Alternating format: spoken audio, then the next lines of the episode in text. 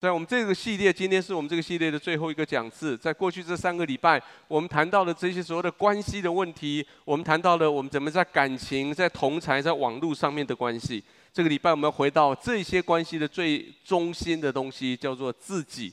我们要回到跟自己的关系的上面，跟隔壁讲说，先跟自己讲好关系。在我们还没有继续之前，我不知道我们这现场或者我们的在其他分播点，有没有哪一位你今天来到这里？其实，当我们讲到跟自己的关系的时候，其实你心里面你，你不喜欢你自己。待会儿让你告诉我，告诉你我的故事。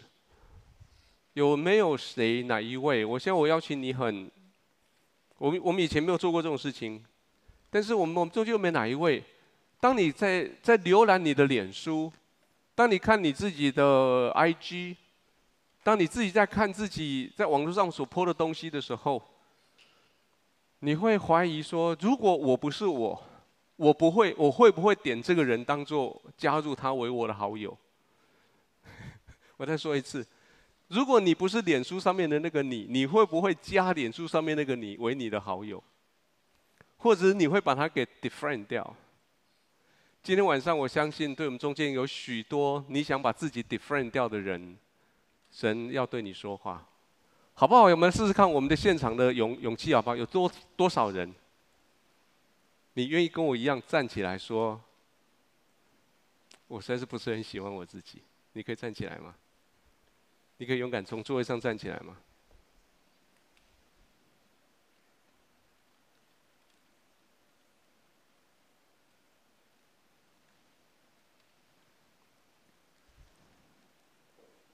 请在旁边的人，请。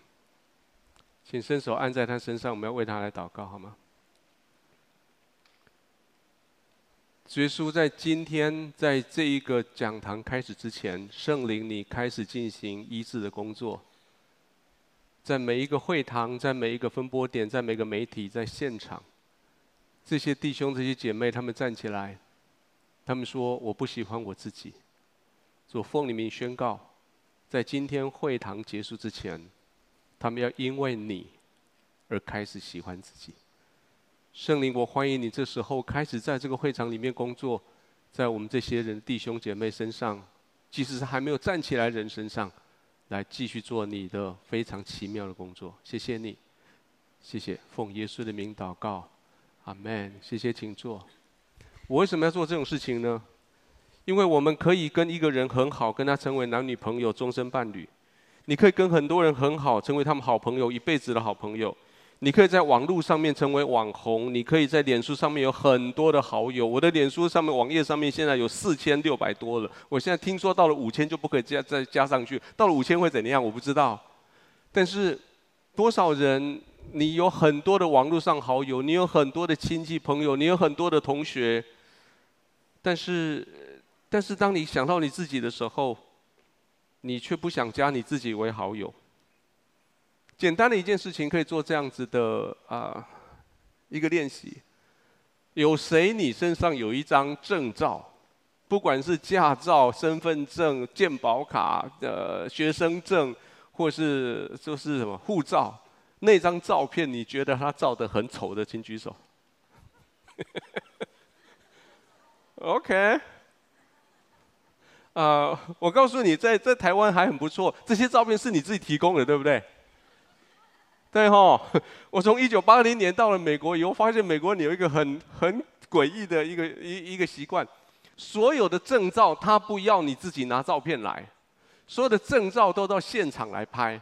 你要办学生证现场拍，你要办驾照现场拍，你要办护照哦，护照你要自己交交照片了、啊。你要办其他的证件现场拍，现场的时候就一个很丑的相机，然后旁边有一个很不是长长得不是怎么样的人帮你照相，然后那个人照相又不是很很 pro 那种样子，你知道吗？然后他就讲啊，他说 Look at the camera, look at the camera，你就说你在讲什么？然后就照相，然后他会是告诉你说 Look here, look here。”说：“What？” 然后你就啪嚓，我。我手上从一九八零年代到现在，我大概有六张、五张已经过期的呃美国的驾照，每一张驾照的照片，有一张丽玲姐的照片，她被拍的照片以后，她拿回来，她跟我说：“有人问我说：“我是不是越南来的？” 但越南来没有什么不好啦。但是你知道，有时候你自己看你照片，还有你有没有曾经在你自己的手机上面，在那边翻自己照片的时候，然后同学寄给你你照片，说：“哦，为什么那张包拍成那样子？我，好丑，有吗？你有你有这种状况吗？比如说大家在吃饭的时候，大家这样耶，只有你嘴巴都是。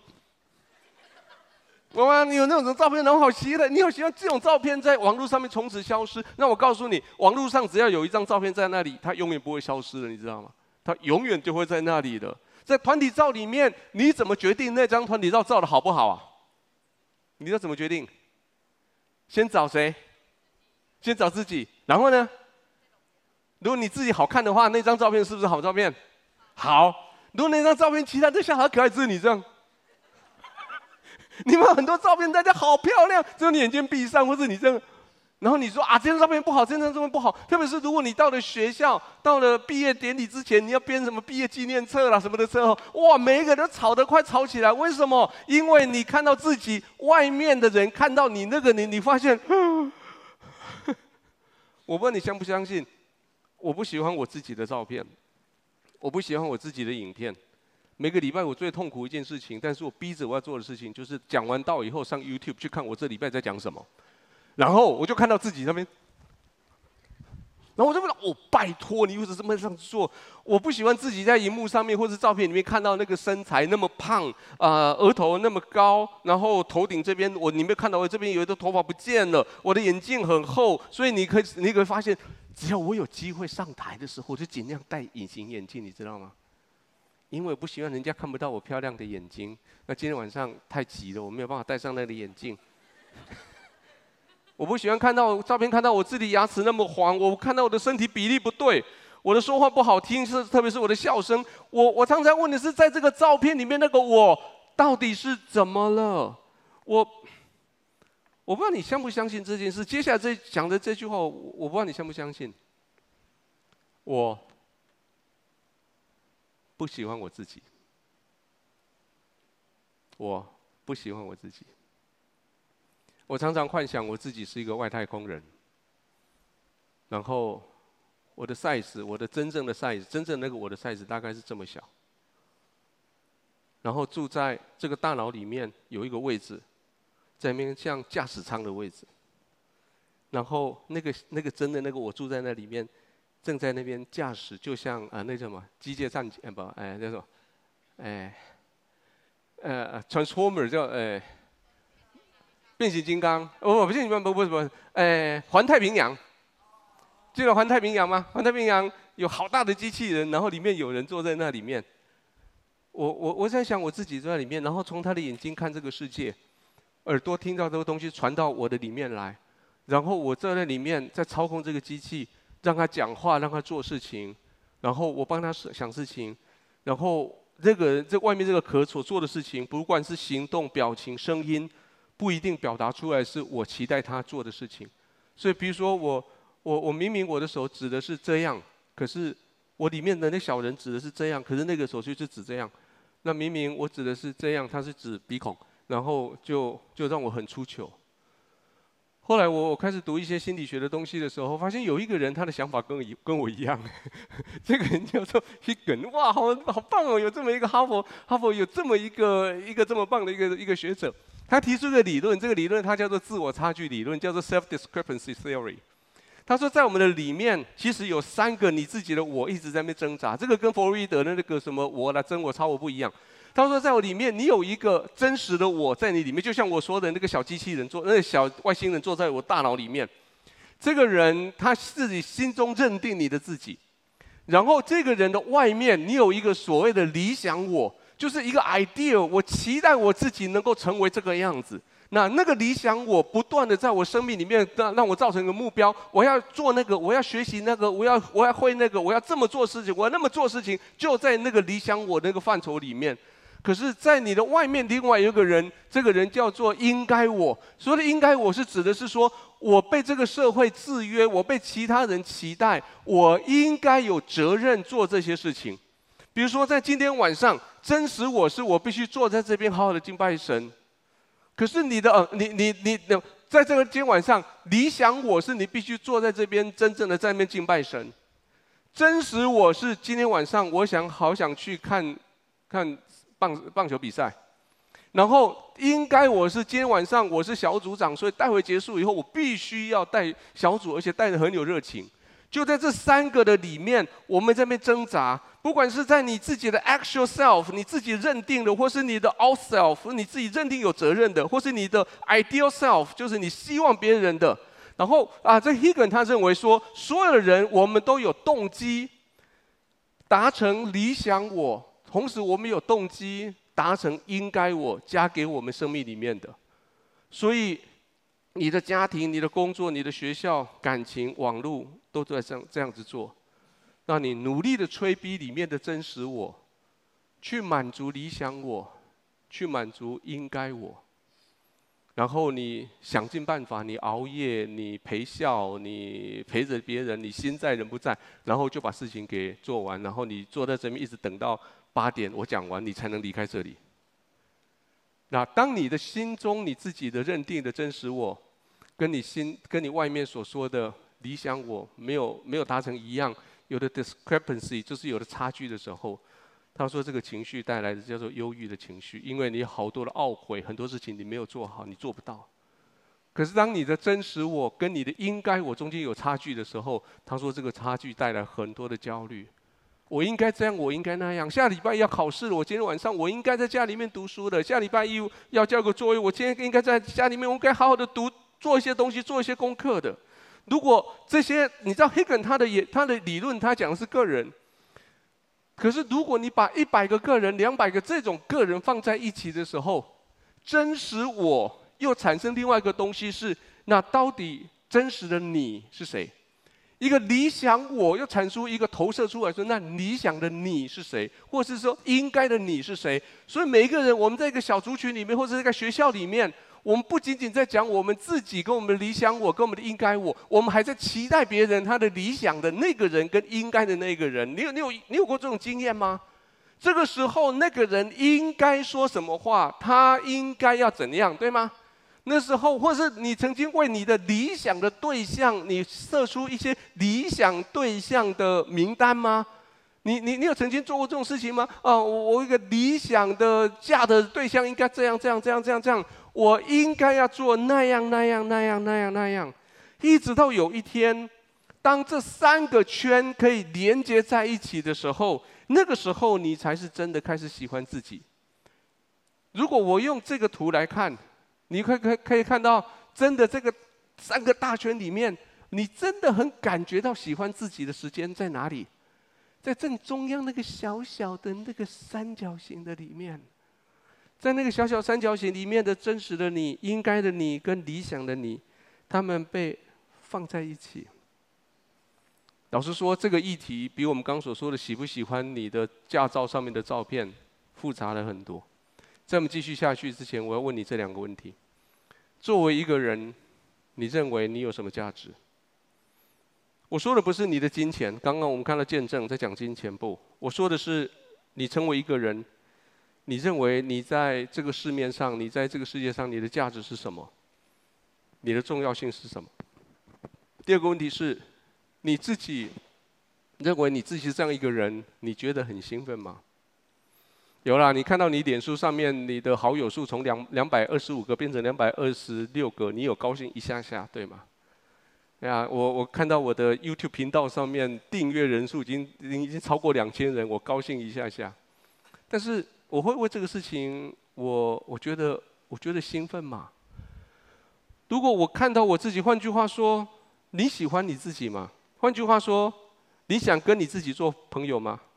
换句话说，在学校做分组报告的时候，你想不想跟你自己一组？我知道最近学刚开学，我们的很多东西要分组报告。我相信我们中间很多人，你在你在说，如果我是可以选择，我大概不想跟我自己在一组，对吗？之后，那今天晚上我们要谈谈这个问题。你知道这些问题，如果你不谈，你不会常常想想。你老实说，你不会常常去想这些问题，但是这些问题就会在你潜意识里面会不断影响你，影响你的选择，影响你的价值观，影响你对这个世界的回应，影响别人跟你讲一句话的时候，你回应他的方式，这些答案会决定你怎么使用你的时间，使用你的金钱，使用你的感情，甚至使用你的身体，还有会影响你怎么穿衣服，影响你怎么打扮自己，影响你怎么选择衣服上面的配件、衣服上面的发型，还有基本上会决定你整个人、你的生活怎么样的过。这些答案在今天我们所看到这个主题经文。这个主呃，在主题经文之前，这个答案在圣经里面有这么一句话，黄的那句话他说：“因为他的心怎么思量，他为人就是怎样。”就是说，一个人你的心里面你怎么想法，你做事做事情做出来就怎么样。圣经是说，你不要看到表面的就认为他的心是怎样，你必须从他的心去理解，才知道他外面在表现的是什么。你可以在生命里面，也许你对自己，你有段时间不喜欢，有段喜欢喜欢。我觉得那个没有什么不对，但是重点是你可不可以很真实的、很健康的看到你的自己。刚刚我们读了这段经文，叫做我，就是罗马书的第第十二章的第三节，很熟的一个经文。但是我想要请你在你的笔记上面，在过于的旁边写一个希腊字，叫做 para。Para，啊，如果有读化学的，你知道在那个化学里面不是有一个苯圈吗？就是 benzene 一个一个六六个碳，然后中间一个圈那个，然后苯苯苯圳上面的位置叫做一个位置叫做 para，一个叫 meta，一个叫做什么？哎，我忘了那个叫什么？就是它的每个位置不 para 的意思就是在它的旁边叫做 para，para 的意思是说。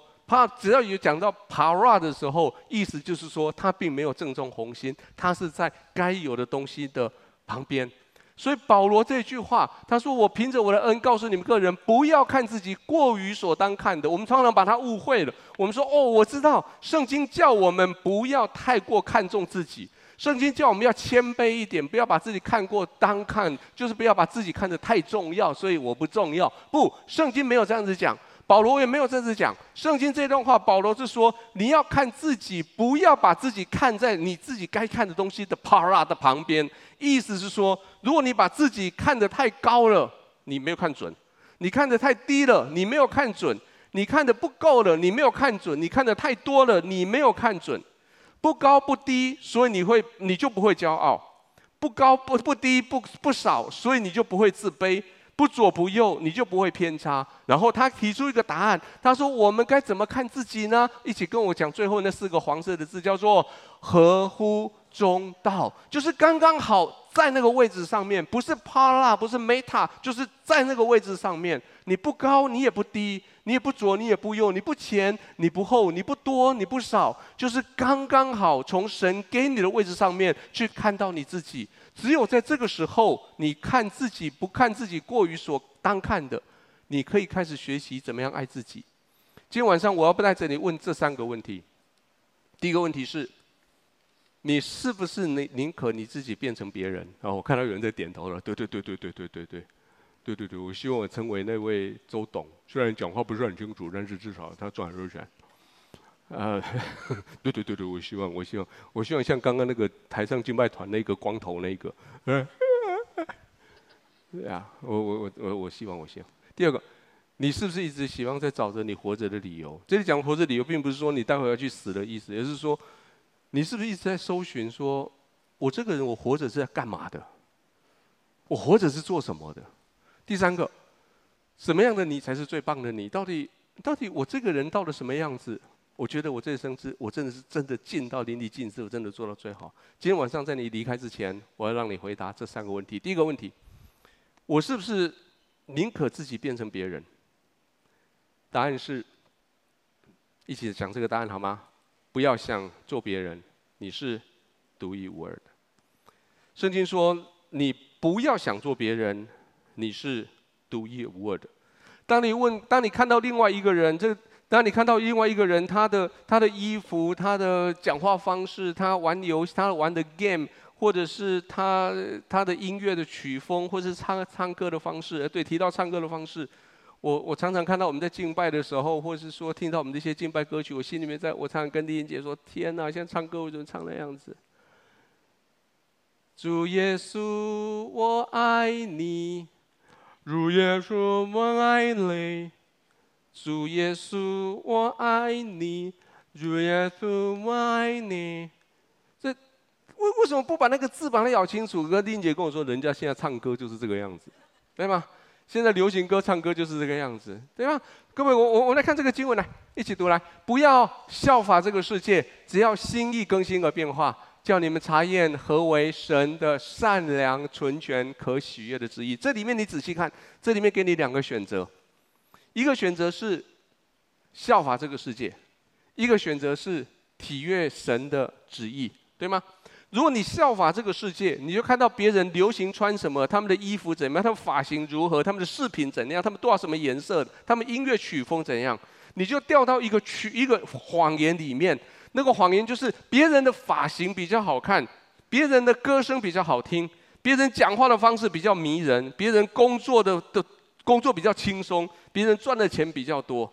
就算你到教会里面来，你会觉得自己比较属灵，你会觉得别人比较属灵，你会觉得别人好像比较唱歌比较容易感动，别人举手敬拜的时候那个样子好漂亮。可是我举手敬拜的时候，人家就说我挡到镜头。上个礼拜我我们在讨论一件事情，上礼拜有个直播，直播的中间有有一段很呃是礼礼拜礼拜二的我直播是礼拜天直播，刚好从后面拍过来的照片，有一个人在那边举手。然后那个影，那个手的影子刚好就在那个主领的人身上，下面。为什么一样的别人可以这样子做？人家他就是属灵敬拜神。为什么换我这样子做？他们就说我的手要放低一点。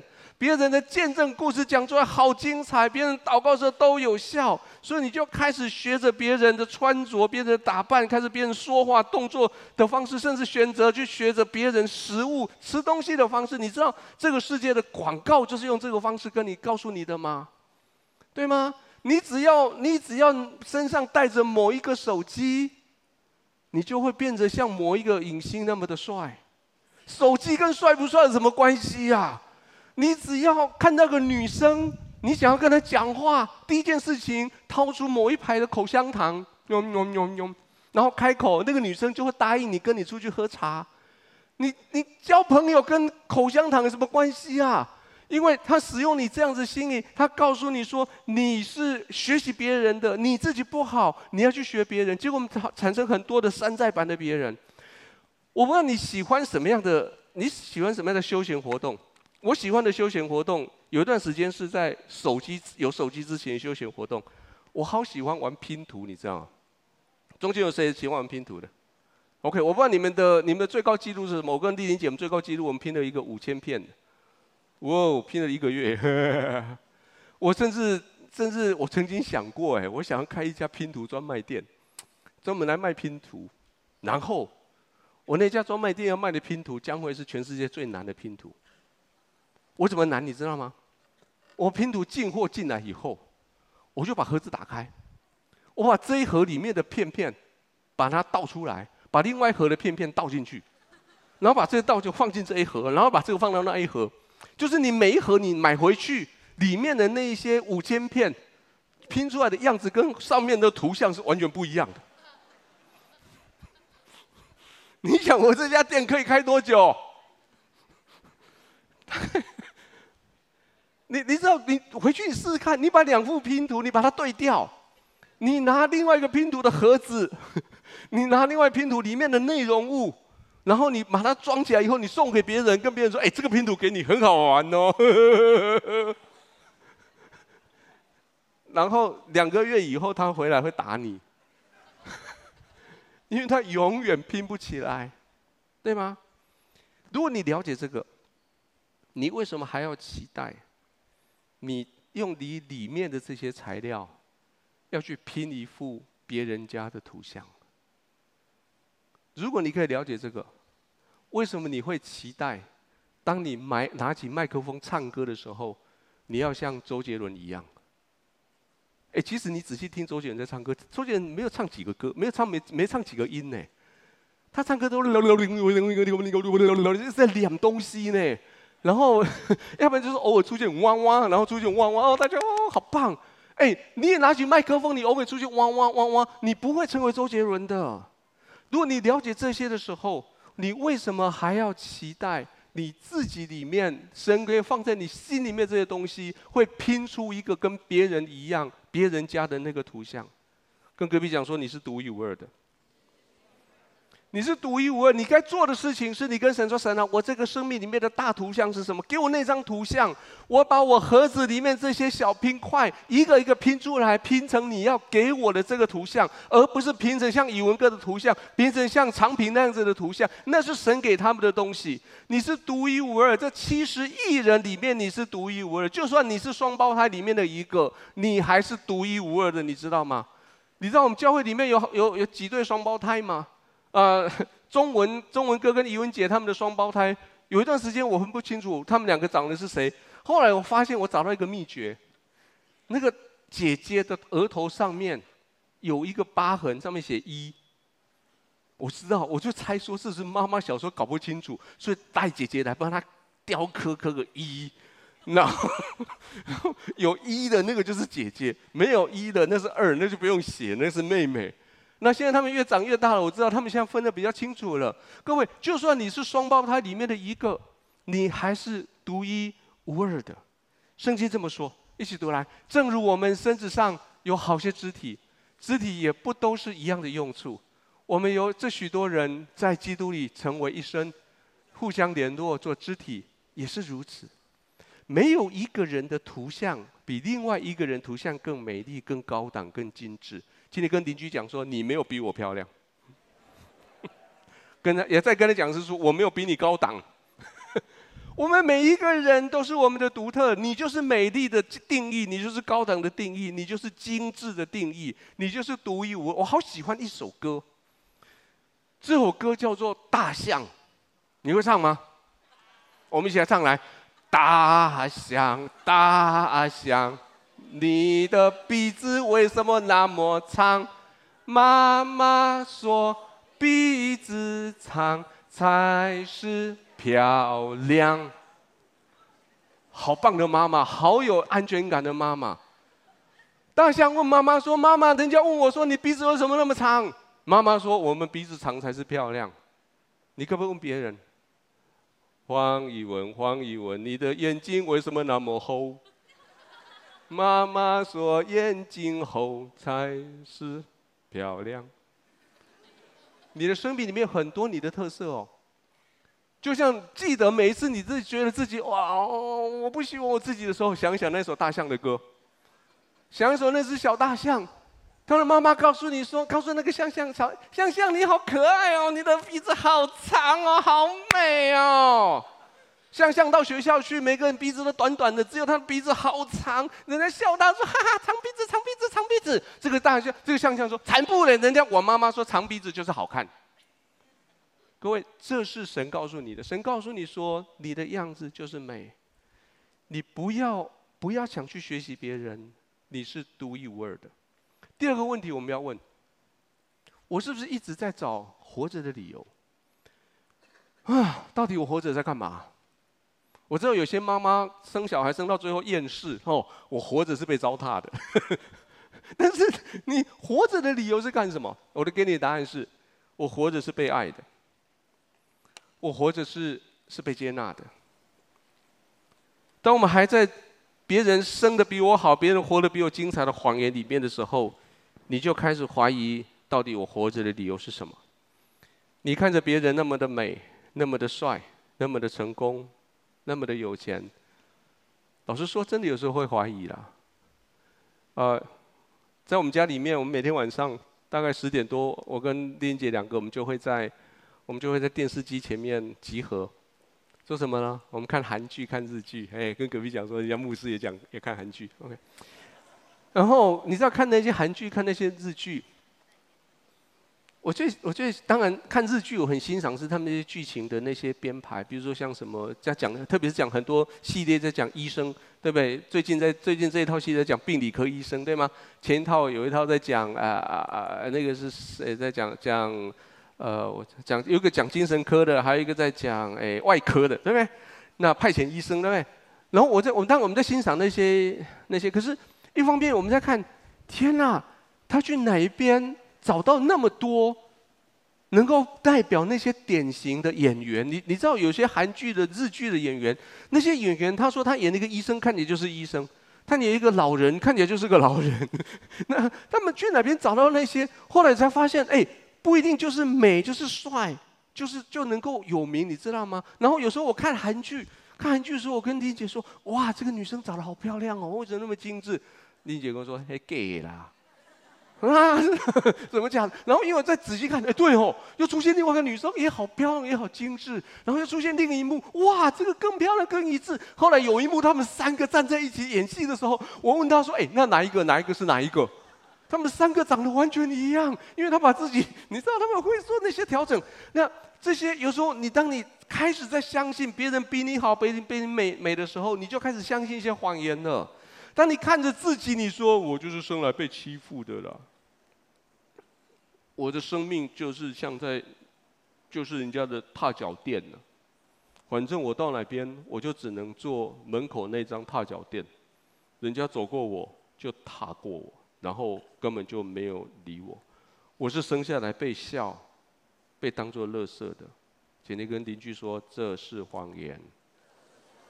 你知道上帝创造全世界所有的美丽的东西？我问你，有一个东西上帝没有创造。这个世界你看到的所有的东西都是上帝创造，有一个东西不是上帝创造的。神学课一零一第一堂期末考第一题我会考，请问地上有哪一个东西不是上帝创造的？答案是哎，在哪里讲？哇，yes，答案叫做垃圾，跟跟我们一起说垃圾。上帝没有创造垃圾，垃圾谁创造的？人。如果你认为你自己是垃圾，谁创造的？人。上帝创造你不是垃圾，上帝创造你为宝贝。是谁把你，或是骗你，或是拐你，把你变成垃圾的？人。上帝创造我，上帝没有创造垃圾。上帝创造我是用来做什么？用来被爱的。上帝创造我是用来被接纳的。上帝创造我之后，把我抱在他的怀里，说：“嗯，我秀啊，哇，好好，你是我的亲爱的。”上帝并没有创造你说：“哦，大家拜。”呃，上帝不做这种事情。上帝所创造的每一个，就抱在他的怀中。上帝告诉你说，在创造世界之前，他已经认识你，他已经知道你，他已经拣选你，他已经他已经知道你要生命要经过事情。他说：“是哦，上礼拜我作弊，上帝也知道，上帝知道。啊，是哦，上礼拜我偷我弟弟的零用钱，是上帝也知道。啊，可是呢，上帝还是爱你。你还在做罪人的时候，圣经这么说，一起读来：基唯有基督在我们还做罪人的时候为我们死。”神的爱就在此向我们显明了。你还在做罪人的时候，你还没有做好孩子的时候，上帝就爱你了。上帝不会是因为你做好孩子，他才爱你。要如果是这样的话，告诉你，上帝会很寂寞，你知道吗？上帝如果到地下来说：“呵，我来找几个好孩子来爱，来好孩子过来吧。”没有人会过来，因为我们没有好孩子在我们中间。我们中间有谁是好孩子？举下你的手，我们待会为你做内心啊内在医治。OK，你记得还听了好几年前我讲过这样事情吗？我说有三种爱，第一种爱是我爱你是因为你做了一些事情，我爱你因为你为我做了一些事，我爱你因为你达成一些目的，我爱你因为你功课很好，我爱你因为你长得很漂亮，我爱你因为你今天这个穿着非常好看。我爱你，因为你听我的话；我爱你，因为因为你支持我；我爱你，因为你每个月都给我薪水；我爱你，因为你常常给我零用钱，带我去吃好料的，啊，对不对？你你写那个母亲节，妈妈谢谢你，因为每一次你都煮好料了给我吃，母亲节快乐。那如果妈妈不煮好料给你吃，你会谢谢妈妈吗？这是有条件的爱，对不对？还有，我爱你，如果。我爱你，如果你这一次段考考好一点。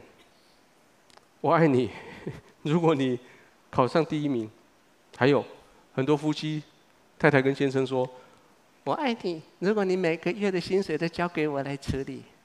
”我爱你，如果你做这件事情。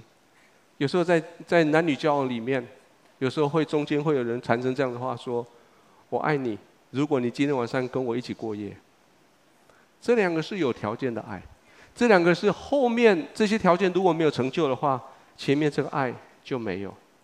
圣经的爱是哪一种爱？圣经爱是第三种爱，叫做我爱你，然后句点。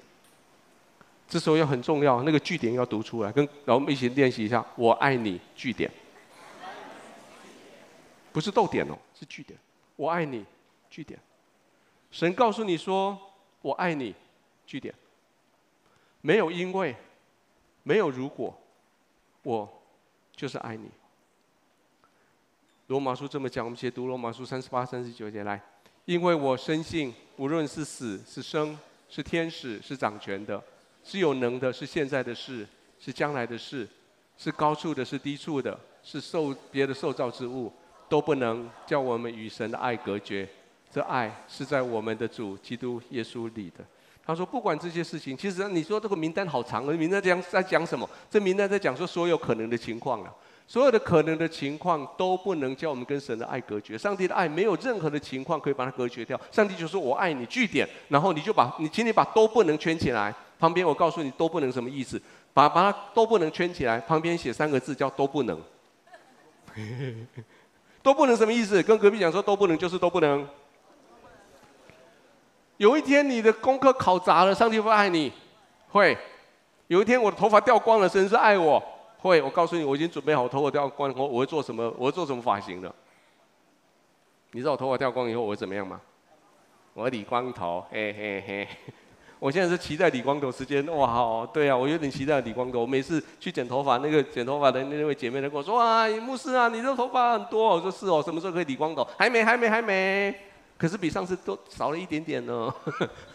我的头发掉光以后，上帝会是爱我。我我我敬拜，我唱错 key，上帝还是会爱我。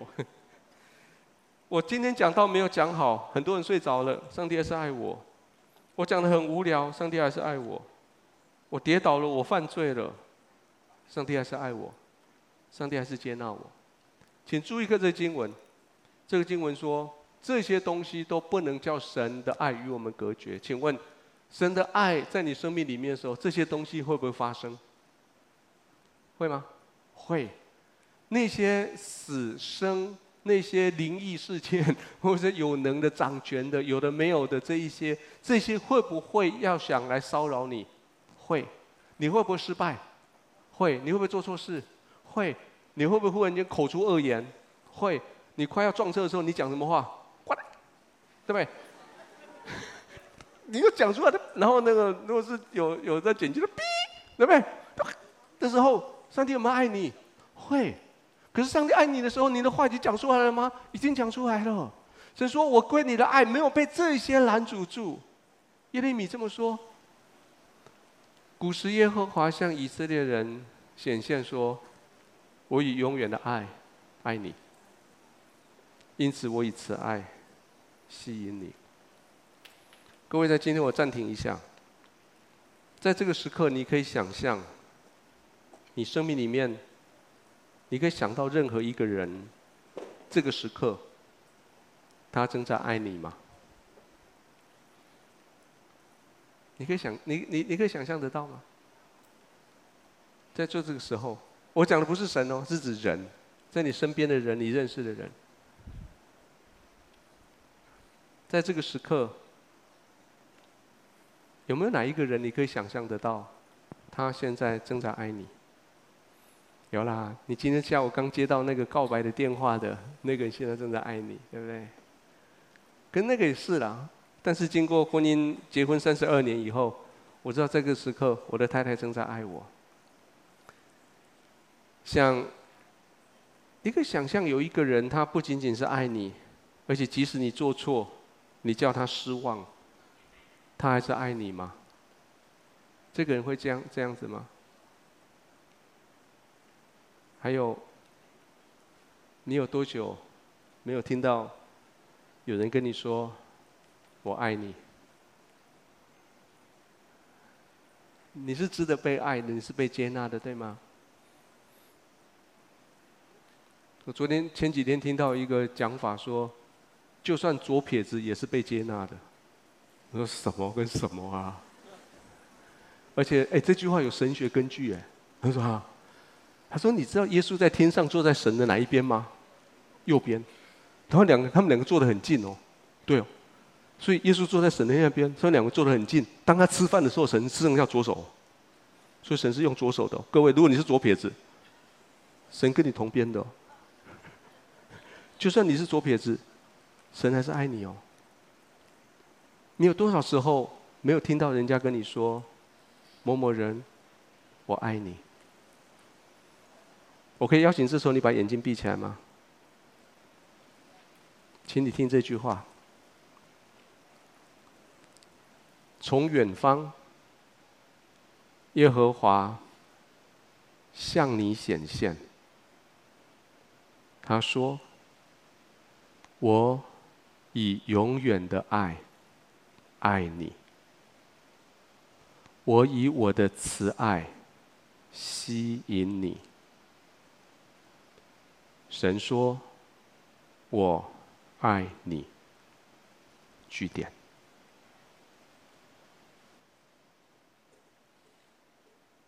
我爱你。句点。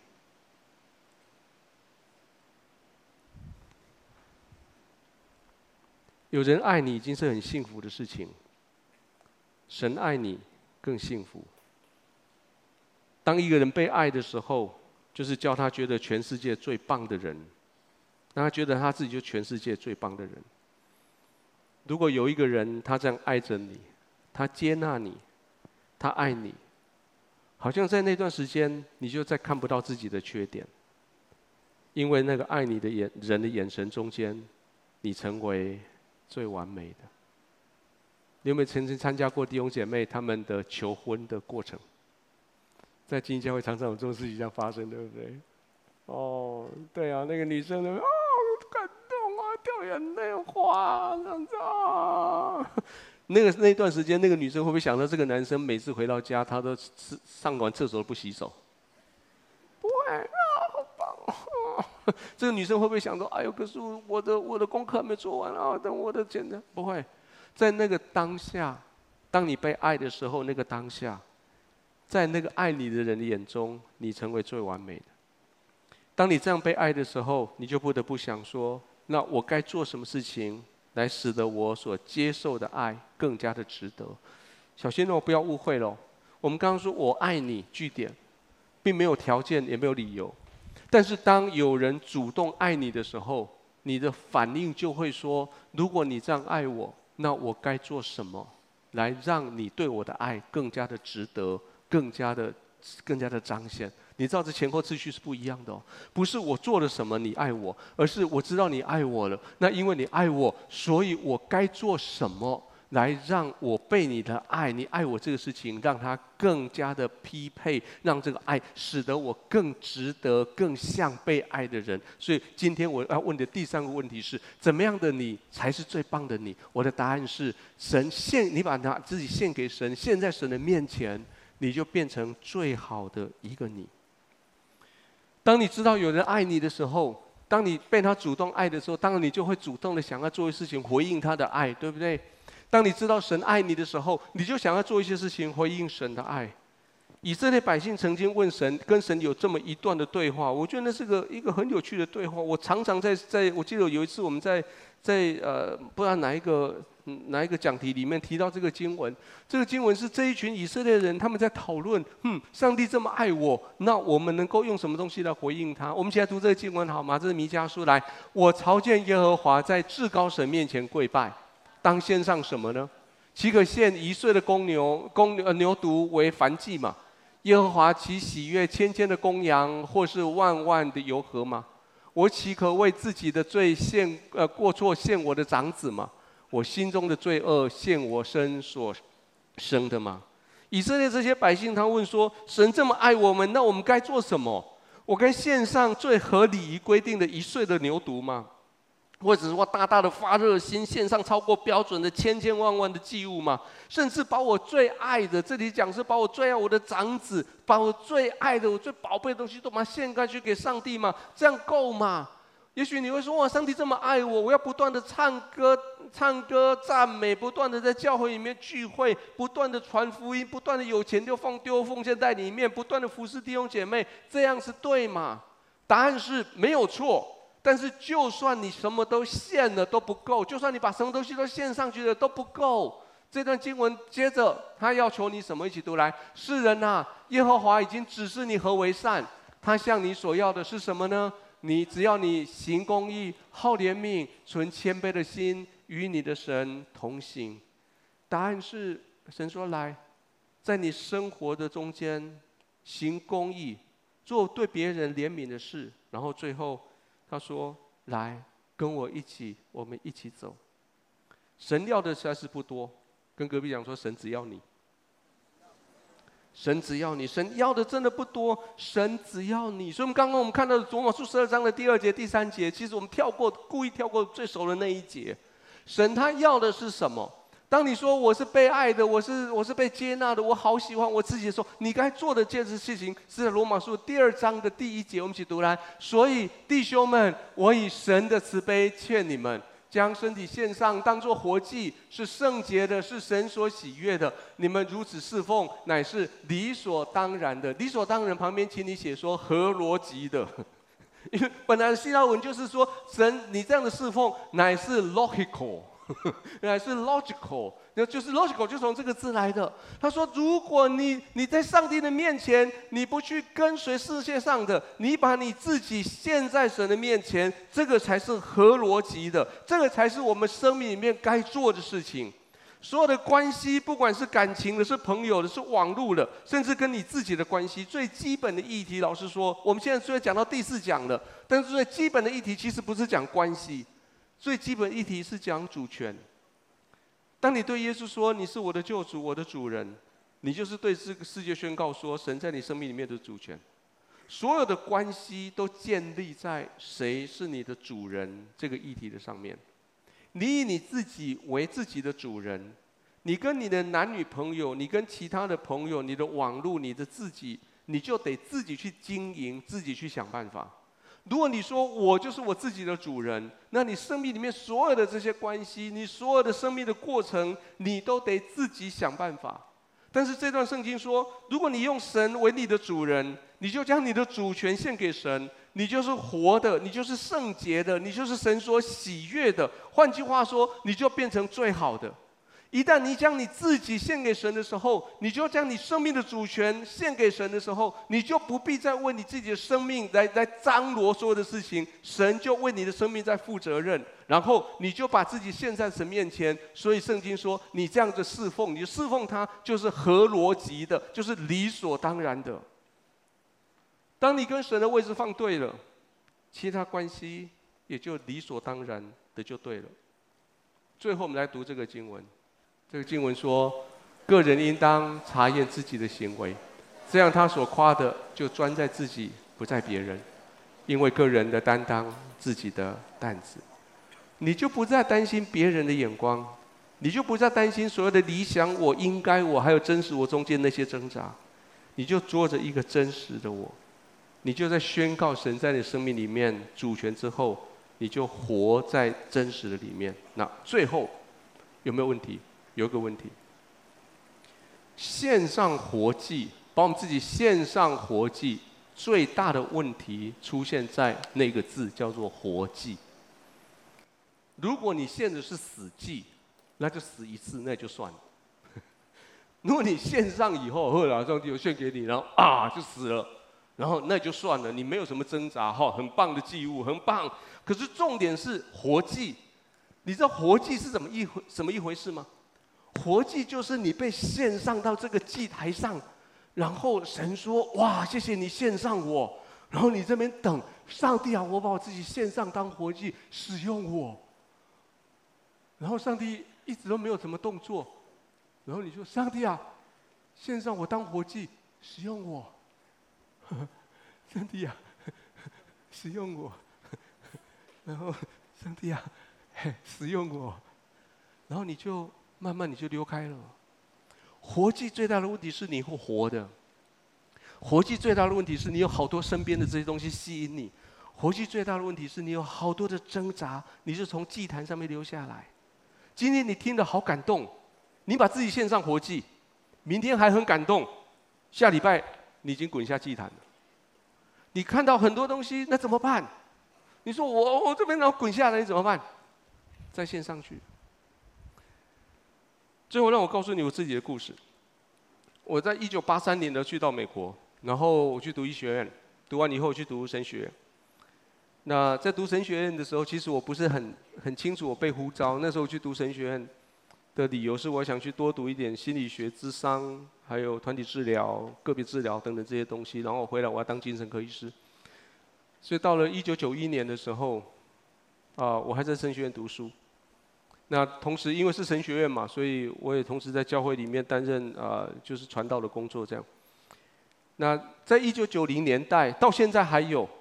呃，在在我所在的芝加哥，就是中北美地区，我们有一个已经从一九七零年代开始一个运动，叫做中北美的留学生查经班的联合退休会，就是每一年的冬天最后那几天，十二月圣诞节以后二十六号一直到三十一号那五天，就是全美国没有人在旅行的时候，所有的人都回到家在那边过休休息的时候，那时候是全美国旅馆最便宜的时候。所以留学生就我们就用那个时候举办的冬冬令会，那每一年我去参加那个冬令会，那有很多很有名，当时很有名的这些牧者来担任我们的讲员。到了一九九一年，那时候我已经在神学院，我记得有一个晚上在培灵会的时候，唐崇荣牧师在讲道，你知道唐崇荣牧师吗？就是那个唐崇荣牧师，然后他就开始呼召，他呼召说那天他他在讲的是。他在讲的是全时间传道这件事情，就成为牧师或者成为全时间传道，把自己献上这件事情。在那个之前，我一直的想法是这样：我我已经读完医学院，然后我想再读个神学的学位，然后我就可以回台湾去担任医生的工作。那时候我其实老实说，跟一其他神学院毕业的人，我已经辞辞了五六年了。那我开始做医生的工作，已经到了三十三岁的时候。其实那时候人家一样，三十三岁的人已经在当主任了。我在当最最菜鸟的那个医生。那我那时候三十三岁，我打算说，也许我可以在我的工作上面，可以留个大概二十几、二十年到二十五年。所以到我大概五十五岁或是六十岁的时候，我就可以呃从医院里面可以退休。那那二三十年，我大概就是当专门当医生的工作。退休以后。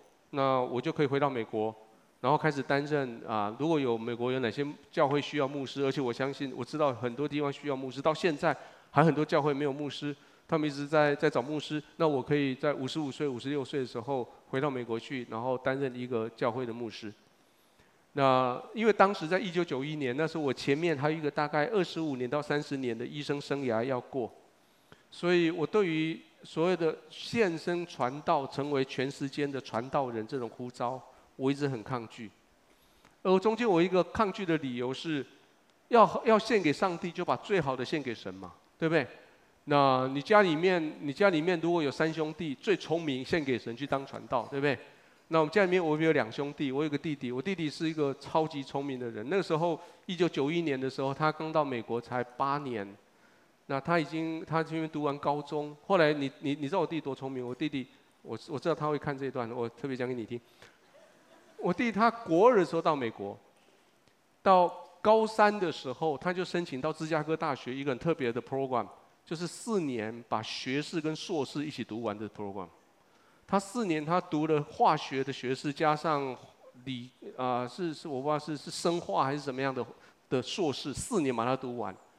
然后一读完以后，马上申请到那个 John Hopkins，你知道霍普霍普斯金大学吗？有一个六年的国家给的经费的的 program，六年读完医学院加上博士班，六年，免费。然后他就是大学到博士班毕业十年，从十年中间把学士、硕士、博士，然后医学院一口气读完。别人大概需要十五年到十八年的时间，他十年把它读完。他现在在，哦，他现在现在很不得了，他是一个很很有名的专门做儿童癌症的一个医生。他那那时候我我心里面我已经帮我弟弟献上了，你知道吗？我告诉神说神啊，我那个弟弟那么聪明，去，我会去当一个在彰化小村镇村村村庄里面一个一个精神科医师。那我到我大概五十五岁到六十岁中间，我再来，这样就好了吗？那天晚上，唐崇荣牧师讲什么？老师说，我忘了。我只知道他讲话都是啊啊啊这样，对不对？然后，可是他讲到一个很重要的概念，他说：不管你是谁，只要你愿意献给神，你就成为最好的。哇，刚好跟我刚刚的想，当时想法刚好整个反过来。我当时想法是说，我不是最好的，所以我不必献给神。我们家有最好的，那个最好献给神。可是唐唐牧师他说，如果不管是谁，如果你愿意献给神，你就是最好的。哇，好感动哦。然后完了以后，讲完了以后，当然有呼召。可是很奇怪，他呼召他就不呼召这个，他就呼召说啊，今天晚上聚会结束了，有谁要相信相信耶稣认罪悔改了？举下你的手到前面来，我们为你祷告。所以一群人出去了。他说：“哇，谁愿意从今以后，你回去你的工作场，在你工作场上，在你的职场里面为主做见证，勇敢做见证，为这些人，请你再讲为你祷告，然后做见证。然后说好，那我们今晚上聚会那边结束，我们来做，我们来来来做结束的祷告。然后就在结束祷告到一半，他忽然说：‘呃，我觉得圣灵好像提醒我，我们中间有谁愿意献身做全世界传道人的？现在到前面来。’我本来以为我逃过一劫的，你知道吗？”然后他这么一说，我不知道为什么就开始掉眼泪。然后，然后我就，我就跟丽姐说，我就碰了一下丽姐，丽姐就这样点头。然后我就走到前面来。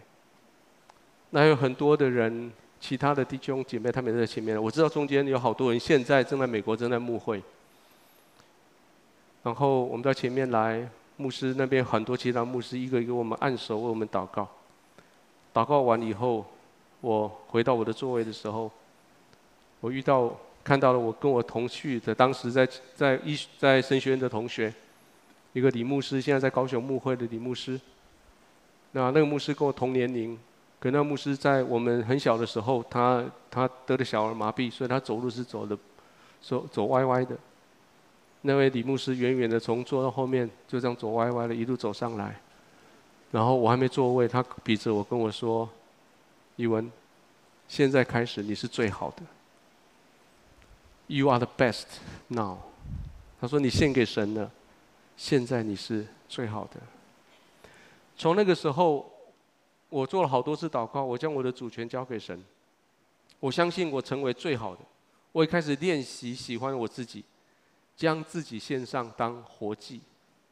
可是问题就是活祭。一九九一年到现在两千零一九年，有二十八年过去，我知道我已经献给神，成为最好的。所以这二十八年，我把自己生命放在祭坛上，当做活祭。我在工作上，我尽心的服侍；我在医院，我在教会，我在医学，在精神医学，在神学，在伦理学上面，我尽力这些领域尽力的做。我知道我的位置是在。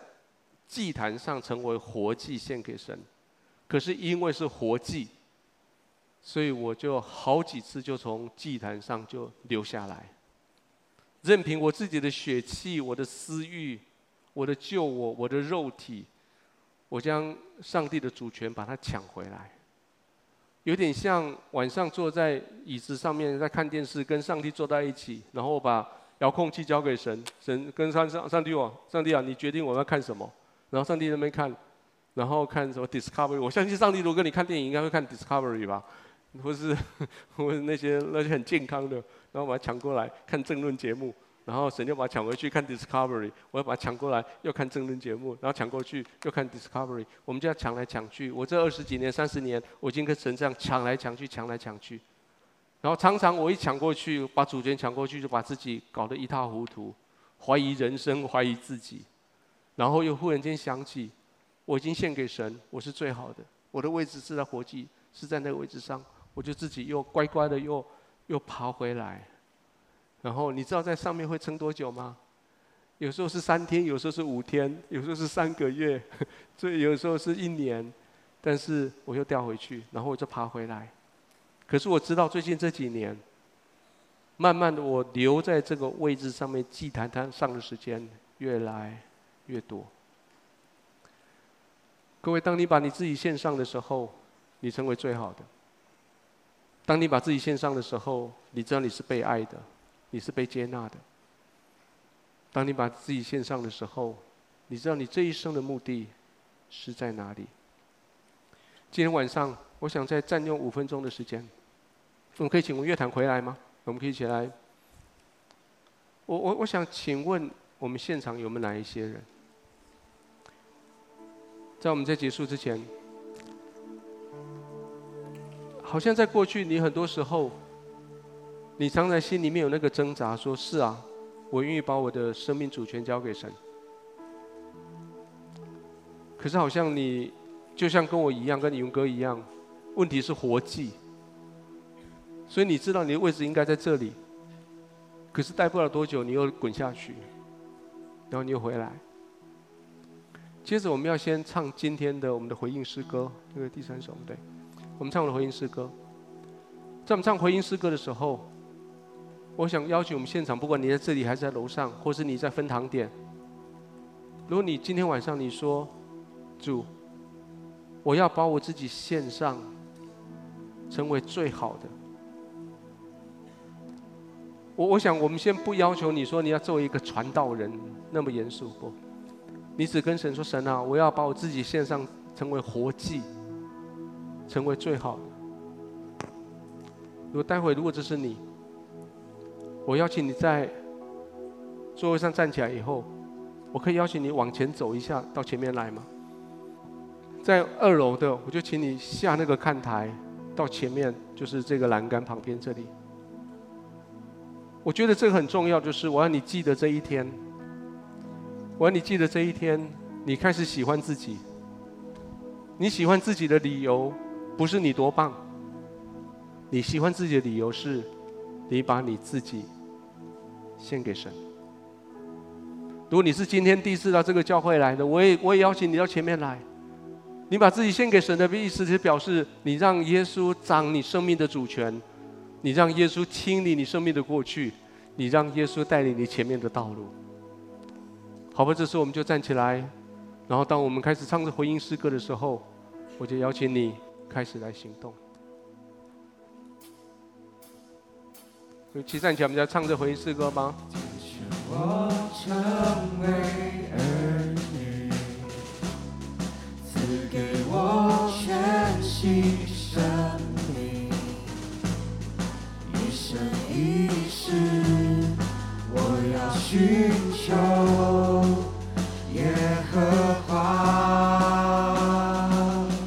你到前面来，你说我要把我的生命献在你的手上，是吧？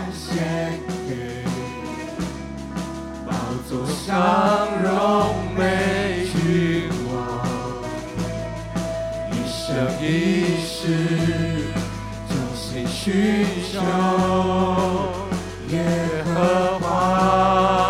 一起唱了，就选我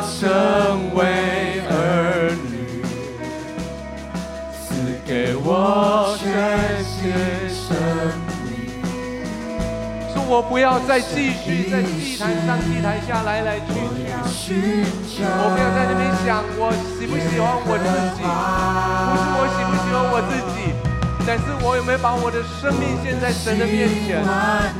当我把生命献在神的面前，我就成为最好的那一个，那个是生来被爱的，生来被接纳的，就是那一个。那是独一无二的，就把自己献在神的面前，并且唱副歌说：无论何时缺乏或富足，无论再高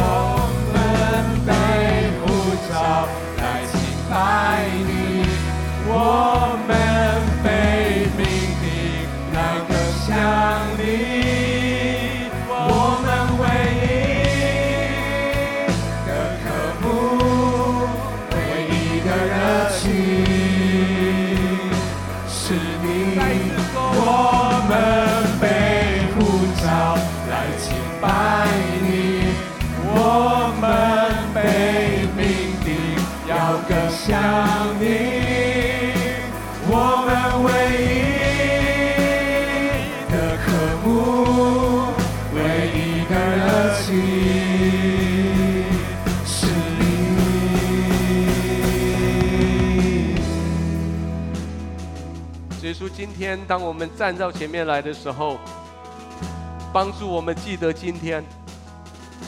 就是在二零一九年十月二十六号的这个晚上，我们在众人的面前站到你的面前来说：“主，我将我自己的一生献上，成为活祭，这是理所当然的。”主帮助我，因为我献上成为活祭，我成为最好的。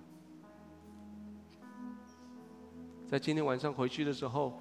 我邀请我们中间，只要你站到前面来，或是你心里有感动，你没有站出来，在你的圣经的第一页把它打开来，在你圣经的第一页空白的地方，上面写二零一九年十月二十六号晚上，我将我自己献给神，从今以后我是最好的，可以这样做吗？你回去可以这样把它写下来吗？你会发现那一天这一天将要改变你生命，好吧？最后我们再唱副歌，然后我们来结束今天我们的聚会，好吗？我们被呼召来敬拜你，我们被你定要更像你，我们为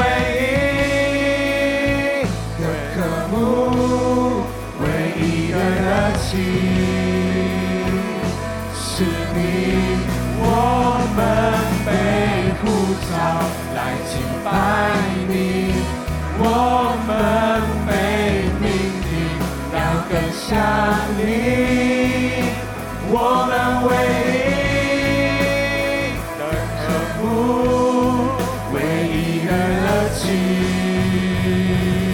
是你。来，手将荣耀的掌声归给神，所赐的我们唯一的热情是你，我们唯一的热情是你，我们唯一的热情是你。奉耶稣的名祷告，阿门。